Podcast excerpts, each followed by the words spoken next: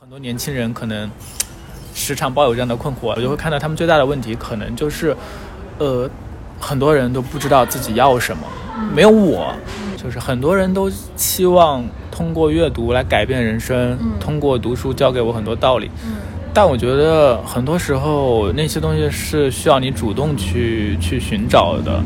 如果你自己是个榆木脑袋，你都不思考的话，对对对你读再多书也没用。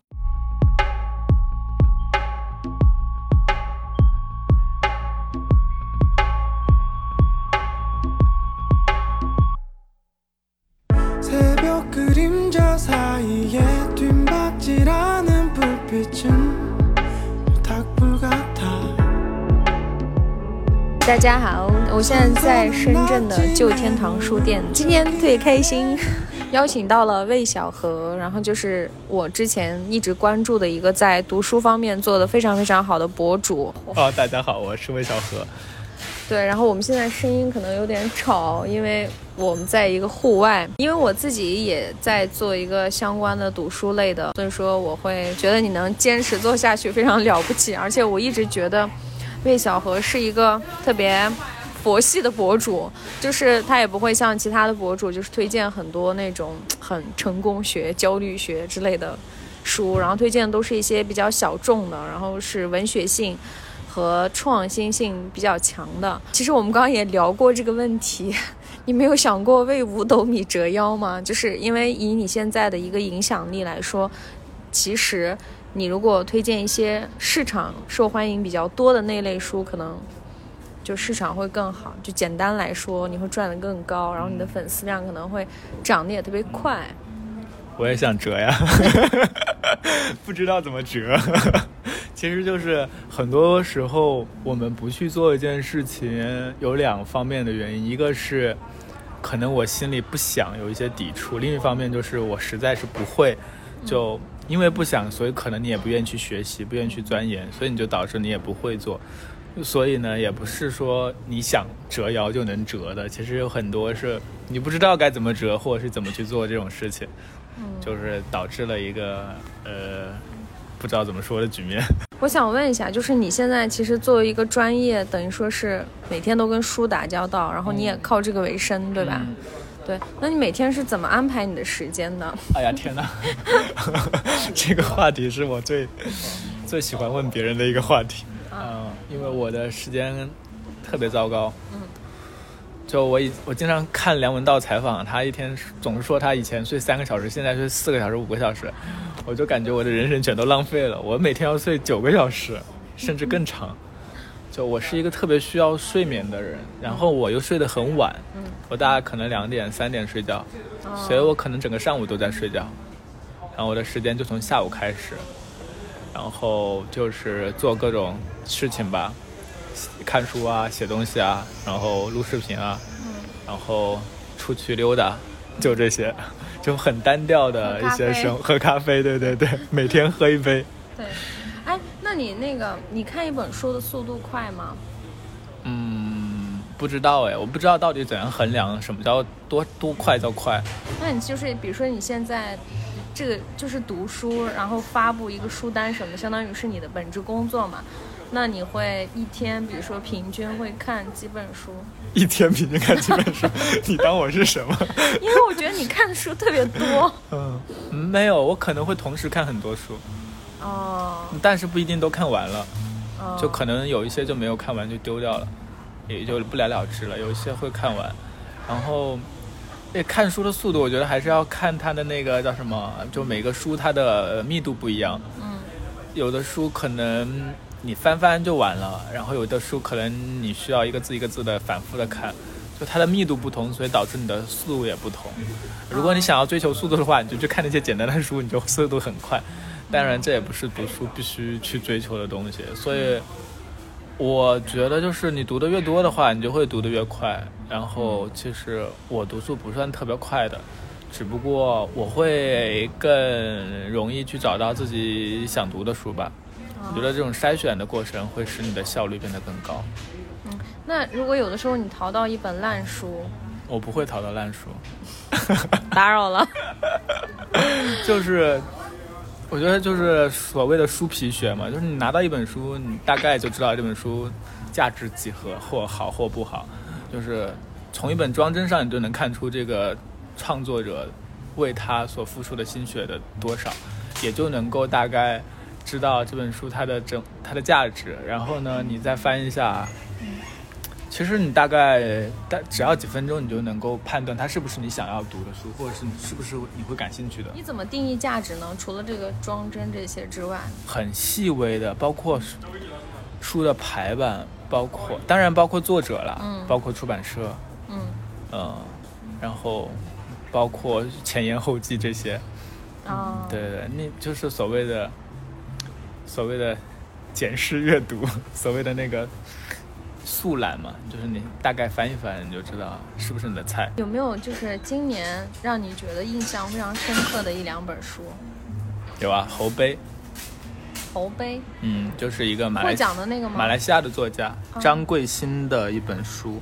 哦，叫做么？猴杯，猴是猴子的猴，杯就是水杯的杯。嗯猴杯是一种热带植物，嗯嗯，就是猪笼草，它长得像一个有点像生殖器的一种、一种一种一种花。嗯然后呢，因为它在云里，它经常会沉到很多雨水，然后有汁液，所以呢，猴子会用它来喝，所以它就俗称猴杯。就猴子喝水的杯子。啊，对对。但是它以这个书名，是因为它整本小说写的都是热带雨林。呃，之前这个是后浪的华语文学引进的一本书，后浪华语之前也出过黄锦树，也是一个马来西亚的华语作家的另外一本书，叫做《雨》。嗯也是一个雨林故事，歌交林啊、马贡啊等等这些元素。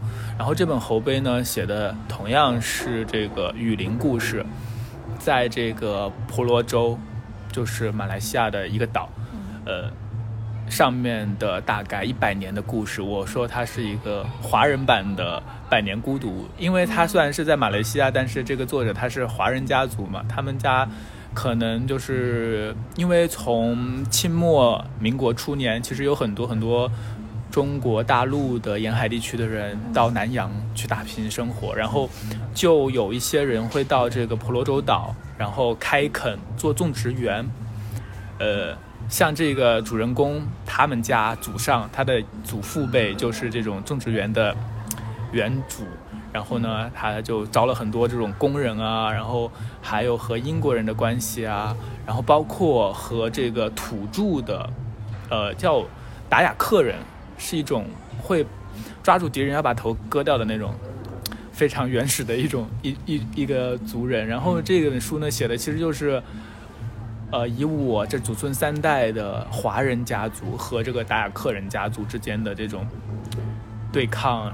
然后包括这种融合呃，没有融合，其实是，嗯，怎么说，就是一种有原罪的这种，它里面会写到很多很多的雨林的元素，嗯犀牛啊、猴子啊，然后犀鸟啊这种，还有那些植物啊茂盛的，都是我们在日常的中文书写里是看不到的那些元素，所以读起来会有一种非常潮湿的、阴云的，然后。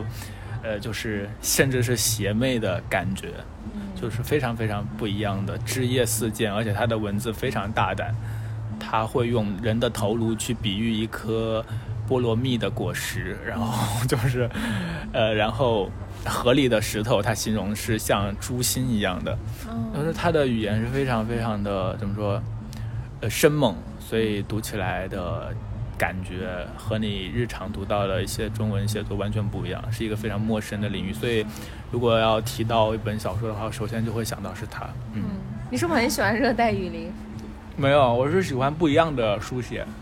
哦，就凡是他写的不一样，就是不管是题材的不一样，还是写作的手法技巧，然后语言的不一样，都会给我一些新鲜感。嗯，对，然后一些老套的，就是城市化的东西，我就不喜欢。嗯。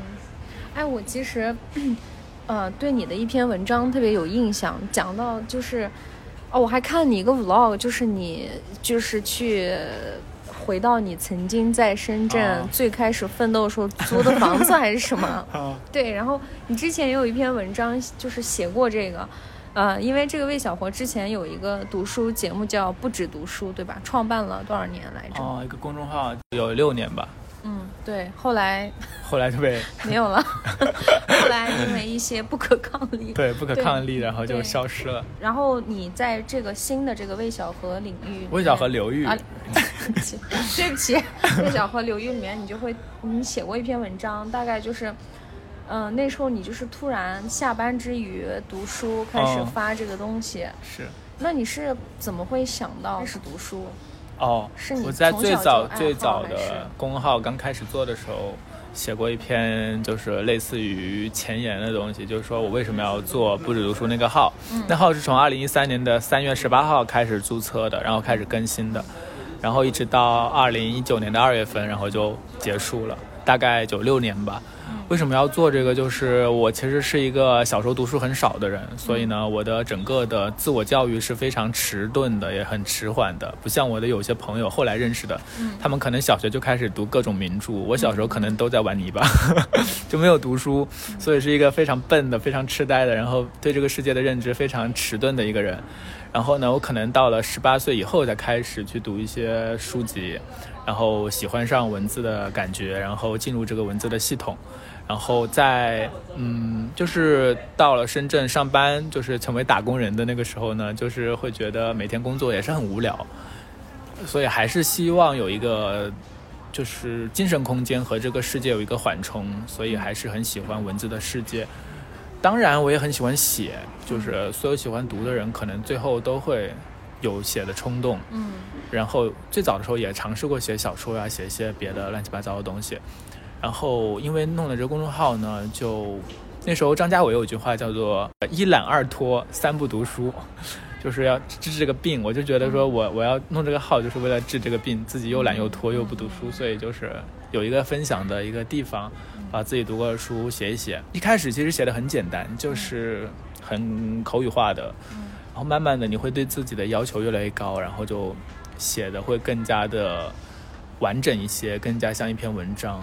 然后后来也很有幸就出了第一本、第二本、第三本书，就是也是很幸运，因为那个时候正好公众号在一个所谓的红利期吧。嗯，那你最长时间的断更是多久？过年我一般过年会断更半个月，哦，但是就其他时候基本上一天一篇，两天一篇。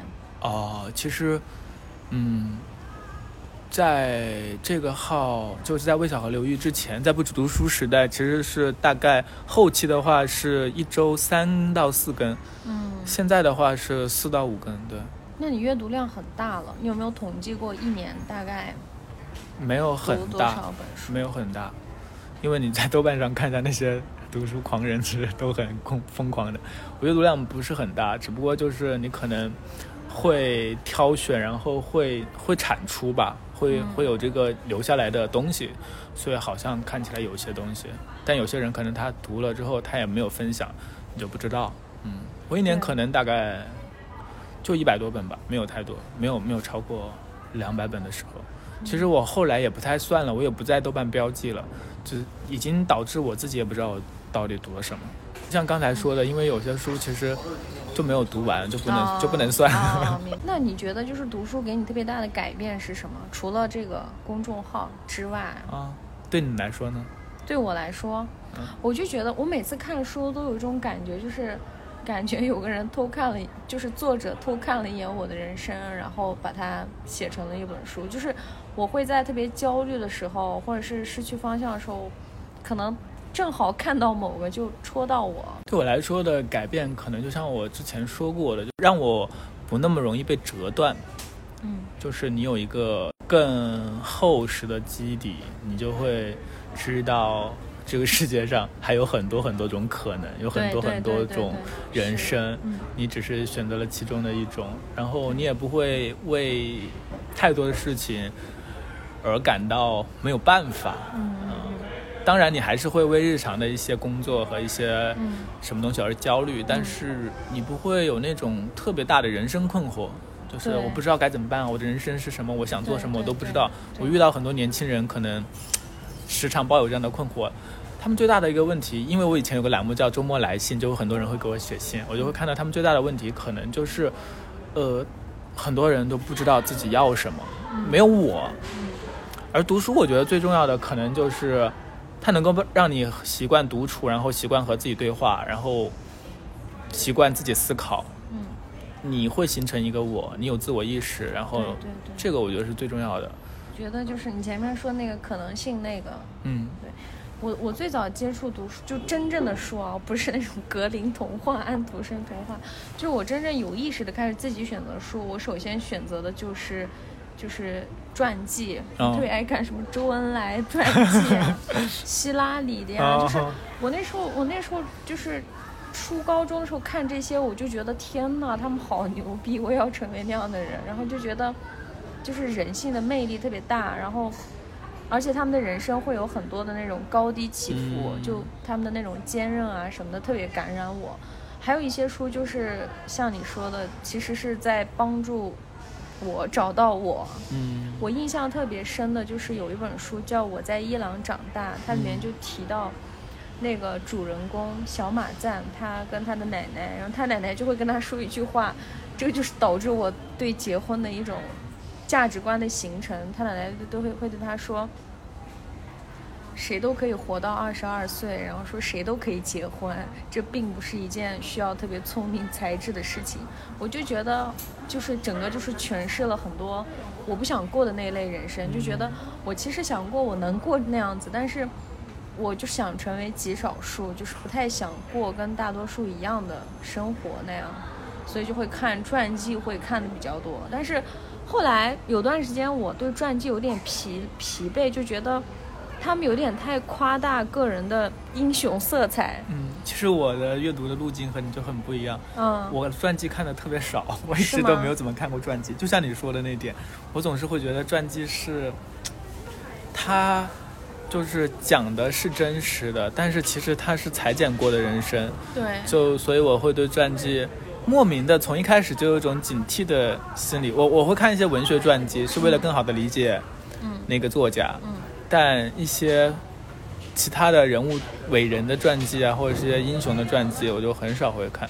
当然，我以后可能会看，因为就是很多人是从看传记想要去就觉得这些人这么厉害，然后对榜样的力量。我不是，我是从另外一个角度进入文字系统的。嗯我是最开始是喜欢看散文，嗯我喜欢看更日常的东西，啊像什么最开始看什么朱天文啊、周作人啊，然后汪曾祺啊这些，嗯然后就是日常语言，然后日常中的一些小事，嗯还有一种很重要的对我来说是中文的美感嗯啊、这个是我最在意的东西。中文的韵律，它就是现代文它的这个字与字、词与词的组成，它的那种语感，这个是我最开始被文字所吸引的东西。所以呢，呃，我觉得这个是对我来说最大的享受。就除了前面说的所谓的心灵滋养啊、主题啊这些乱七八糟的东西，嗯，很大的一个乐趣就是审美的乐趣。对我来说，就是字本身、文字本身的审美的乐趣。这个乐趣是完全只存在于文字的。就比如说一个小说的故事，你可以通过别的媒介，不管是呃声音的或是视频的，都可以去把它表达。嗯但是文字的这种媒介，它的这个语言的美感，你只有通过文字才能感受到。嗯就像诗啊，然后不只是诗，包括散文也是一个对文字要求很高的一个一一种文体，所以呢，嗯这也是我读书的一大乐趣所在。对，对，我刚才听你说你你对就是人物传记抱着一点点警惕的态度，就是我自己就是反思下来，我也会感觉到，除了我困难的时候，比如说以他们的这种励志的故事鼓励我自己之外，有时候我在做事儿的时候会过分的渴望这种高光时刻，然后哦就会导致很多事情可能做不好，然后就是这种失败感会特别强烈，就会觉得。我怎么没有没有那么高光？那么牛逼，对，然后就导致还有很多事情就总是想做特别完美。啊其实跟这个也有关系，因为我看人物传记太多了，就老觉得人生就应该这样跌宕起伏。但其实也是今年意识到，很多很多东西就是平常的。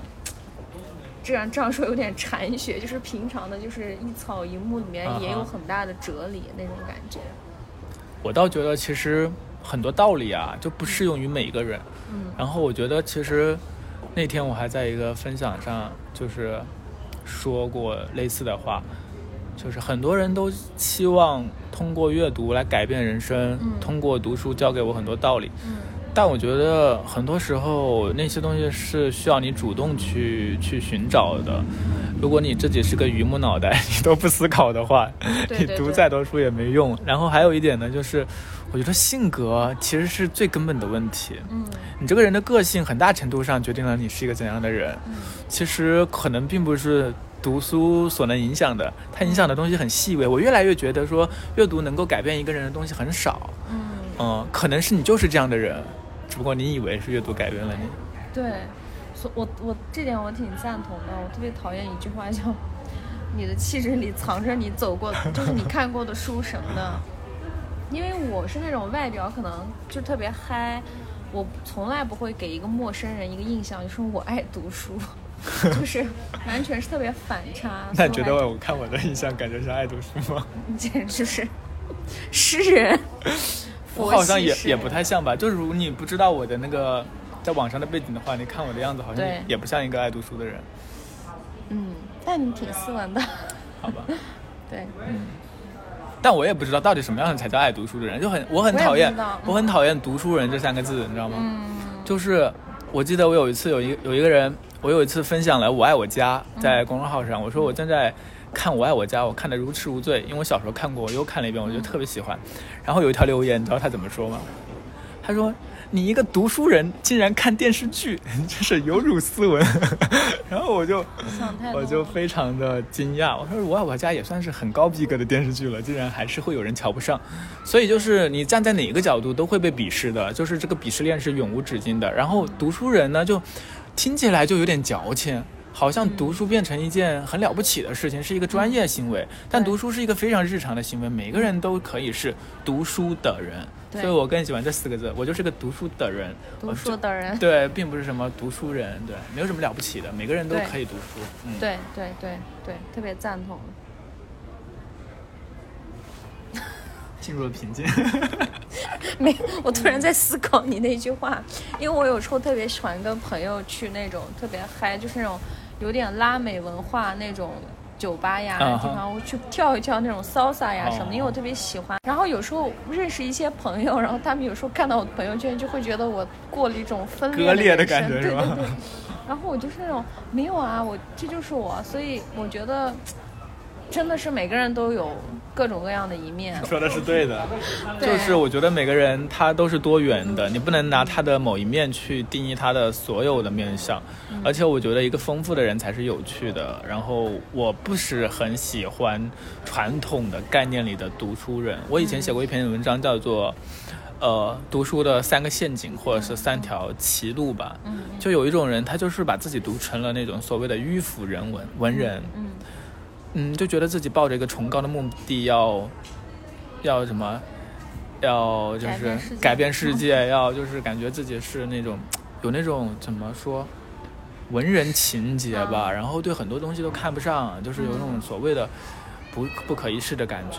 嗯我会觉得他会很拧巴，因为这个世界不是那样的。嗯嗯他会钻到自己的牛角尖里，然后把自己变得越来越拧巴，然后和这个世界不协调，这很可怕。还有一种呢，就是读书，他就是我刚刚前面说的，他只把书当做他的一个答案的盒子，他想要去赶紧解决他现在具体的麻烦，我怎么赚钱，然后我炒股没有炒到，我女朋友跟我分手了，然后我现在很焦虑，我要不要离婚？诸如此类，他们想靠书来给他答案，但是读书不是一次而一蹴而就的，它也不是一个药丸，你只能说是一个习惯的养成，所以很多人都把书要么当成一个高高在上的那种，好像是。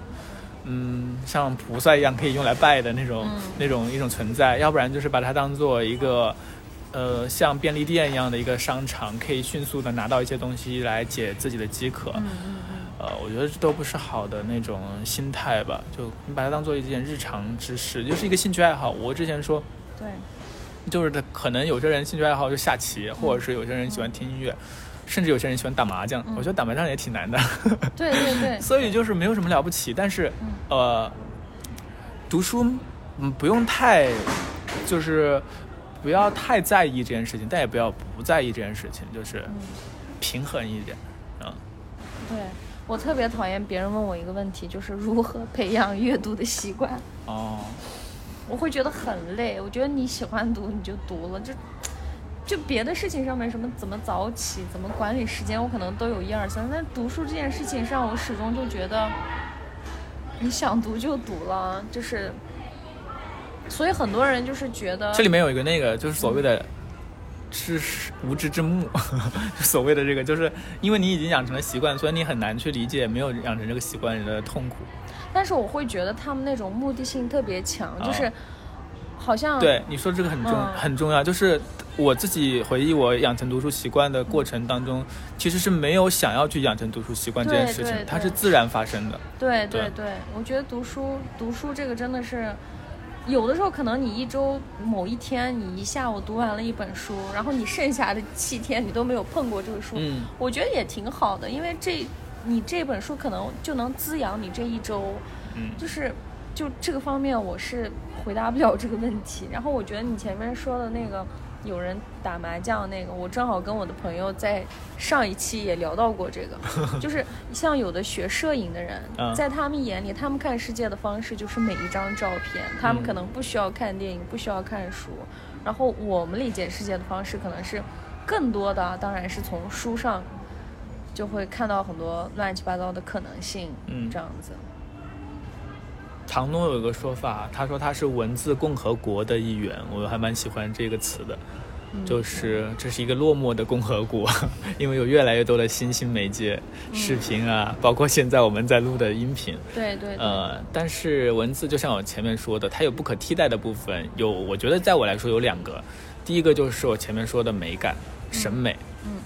我们看一幅画和一个照片，它是不同的审美，或者是听首音乐，它的美的获取是不同的，嗯这个东西是无可替代的。另外一个就是它的媒介本身的一个重要的附带的一些价值，嗯嗯，比如说像音乐，它就是时间艺术嘛，它只有在固定的时间当中，你要从头看到尾。其实阅读呢，你也要从第一个字读到后面一个最后一个字，所以呃，它会塑造我们的思维，就所谓的好 尼尔波兹曼所谓的阐释思维，就印刷术时代给我们带来的几百年的这个阐释思维的习惯，它让我们去思考更长的一些问题、更大的一些问题，把它拆解。因为你可以通过文字来演算，来把它留下来。但是口语是转瞬即逝的，我已经忘了刚刚我们讲了什么了。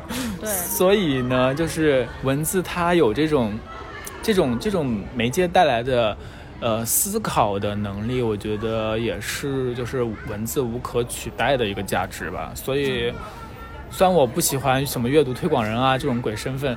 但是我还是觉得哎呀，不喜欢这个啊！我以前还想说我那，我以前也不喜欢书评人这个身份，这个说法，因为我觉得书评人听起来太正经了，就是我还是希望自己好玩一点，或者轻松一点。然后我就觉得读书博主还挺不错的，嗯、但是前段时间我听说一个新闻，在豆瓣上，一个读书博主，然后就是打着这个旗号，然后去别人书店里买书，发生了一些纠纷等等。我觉得啊，反正哦，以就这个就按你们占小便宜？对任何的称号都无所谓了，反正就是一个读书的人。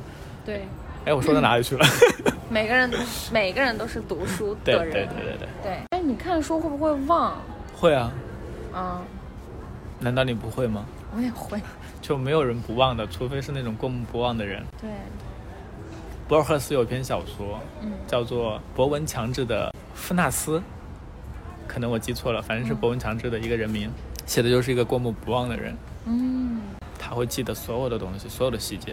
比如说，我现在在跟你在聊天，我会记得你的头发的颜色，你的现在的样子，你穿的衣服，然后我们说过的每一句话，就导致了一个问题，就是他无法抽象思考，他只能记得哦所有琐碎的事情，但是他无法思考。遗忘是记忆很重要的一部分，如果没有遗忘的话，就嗯不成，就记忆也就没有价值了嘛。记忆是在众多的，这种过往当中经验当中你记得的那些，对你来说是更有价值的东西。所以记忆也是一种筛筛选的过程。所以呢，记不住，这也就是我的一个借口。我记不住就记不住吧，无所谓。我们读过的书很多都会忘记，但我会觉得，呃，忘记就忘记吧，你正好可以重读。读过次数最多的书是哪个？啊，说起来我真的没有特别多的重读的很多次数的书，因为我觉得我还在一个。广泛开拓领域的一个一个时间段，就是可能在年纪再大一些的话，才会反过身来重读很多书，而且重读的话会有风险。有一些你以前喜欢的书，你很还还蛮害怕，你重读了之后就不喜欢了。有一个经验是我大概一二年的时候读那个伟岸的一本书，嗯，叫《太阳在大地上》还是什么，我忘了。嗯。然后当时很喜欢，后来前年还是前年又读了一遍，就觉得没有那么喜欢了，就所以等重读也是有风险的，嗯，挺好。你的二零二零年度书单拍出来了吗？还没有，因为我什么时候拍？太难了，就是太难取舍了吗？不是，就像你，就是因为我没有记录。就我没有记录我的整个一年读了什么书，就没有记一张单子，我也没有去豆瓣标记，所以我现在很混乱。我要做总结的话，我很混乱，我不知道我这一年到底读了什么。我要去在书架上翻，所以我一直都没有展开这个工作。对，因为本来的话，以前就是说挑我自己喜欢的，比如十本、二十本就可以了。但是拍视频的话，好像要展示一下你有哪些书，所以就到现在还没有开动。嗯，可能到一月份吧。但你这个播出来，估计都二月份了吧？不会的，一月份就会的。我不要，二零二一年我不要做拖延症，向你学习。哦 no，我是一个拖延症重度患者。有一本书叫《拖拉一点也无妨》。啊。那本书的作者写这本书拖了二十年。所以就是拖延症。其实拖延症，就是要不然就是很害怕做这件事情，要不然就是。觉得这件事情没有价值，你不想做。嗯，我觉得我最大的一个能力就是放弃，就放弃那些你觉得不值得做的或者是不想做的事情。呃，我有一个工作法则，就是一天只做一件事。这个 很好。你就把你一天能够做一件事就可以了，你就可以慢慢的积累。你像我更新公众号那么多年，就是每天大概就做这一件事。嗯，那你把这件事做成了之后，不管大小，你慢慢的积累还是做了一些事的。这一期录的很愉快。好的。我觉得还会有下一期的。好。等我这个火了，我这我这个节目如果火了，我肯定能到处正大光明的。给我带点流量。没问题，没问题。那我们就结束了，是吗？你没有，你没有什么。跟大家打个招呼。我这不是这结束了，这不是开始的时候要打招呼的吗？那结束不要结束。哦，好，大家好，我是魏小何，大家可以关注我的公众号“魏小何刘玉”或者关注我的微博“魏小何”。啊，抖音没有，抖音也可以叫魏小何，都叫魏小何就可以搜到我。我到时候会给你写出来的。嗯，好，谢谢大家。好的，今天也很愉快。